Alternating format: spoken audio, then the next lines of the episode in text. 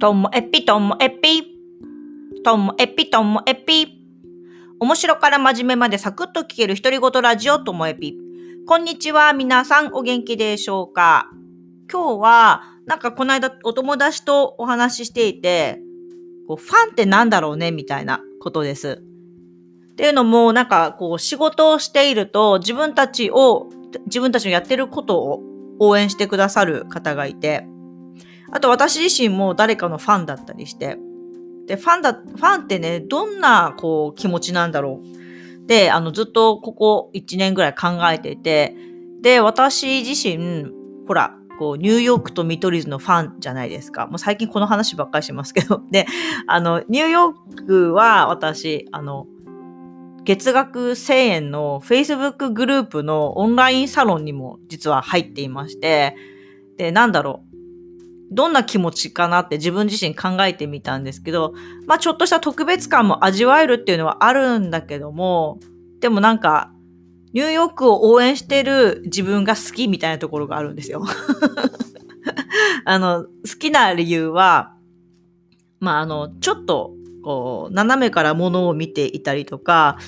うん、あとは、なんだろう。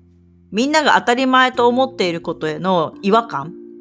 みんなが受け流しているようなことの対してのうんと違和感をほじくってるところが好きだったりとかして、で、なんかそれって自分もそうありたいなって思うんですよね。仕事のアイディアとか考え方っていうのはそういう当たり前をなんか当たり前って思わないところから私は始まっているものも多かったりして、そういう気持ちを常に持ってたいなとか、だからちょっと熱く語ってしまうと、本当にこう、そうありたい、みたいなところで、でこれってこないだ、あの、子供との会議の時にも話をしたんですけども、子供も会議の場での発言っていうのは、その等身大の自分っていうよりも自分はそうありたいっていうことを言葉にするんですよね。いや、こうありたいっていう言い方はしないんですよ。こうした方がいいと思う。僕はこういうのが嫌だとかこういうのが好きっていう時には、その子自身っていうよりもその子自身がどうありたいかっていうのをストレートに言ってるような気がしてて、なんかそこが、なんだろう、ファンとなんか関係するような感覚があるんです。こうありたい。だからこれっていうのは、なんかいろんな物事に実は、あの、共通してる考え方なのかなって思うと、じゃあ、あの、自分たちの活動を応援している人は、まあ、心から応援してる。そんなこと考えたこともないっていう人もいるかもしれないんですけども、私たちの、えっ、と、活動に、こう、共感するとかね、なんか協力したいって思う。っていうこと自身が、その方の何か気持ちをこう満たすものだったりするのかなとか。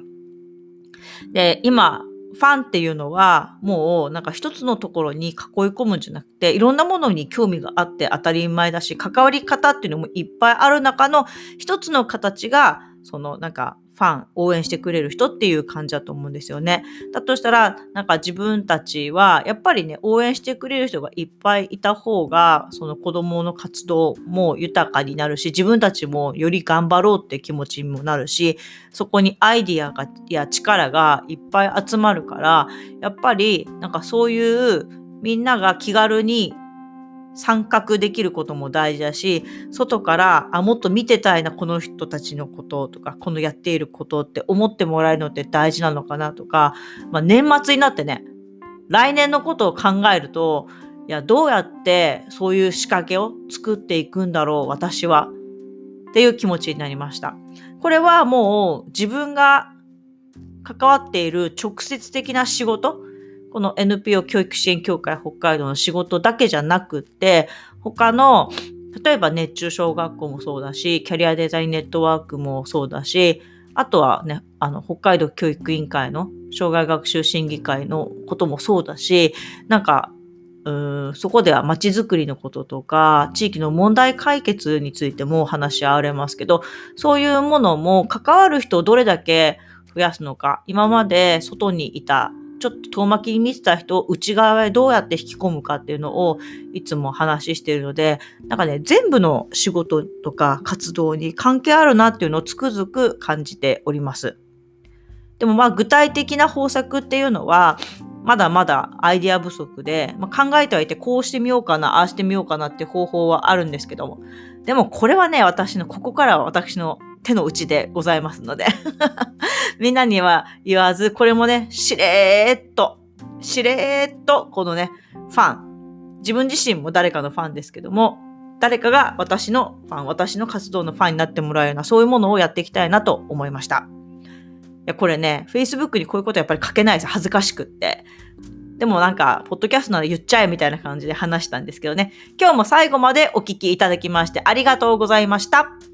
さようなら。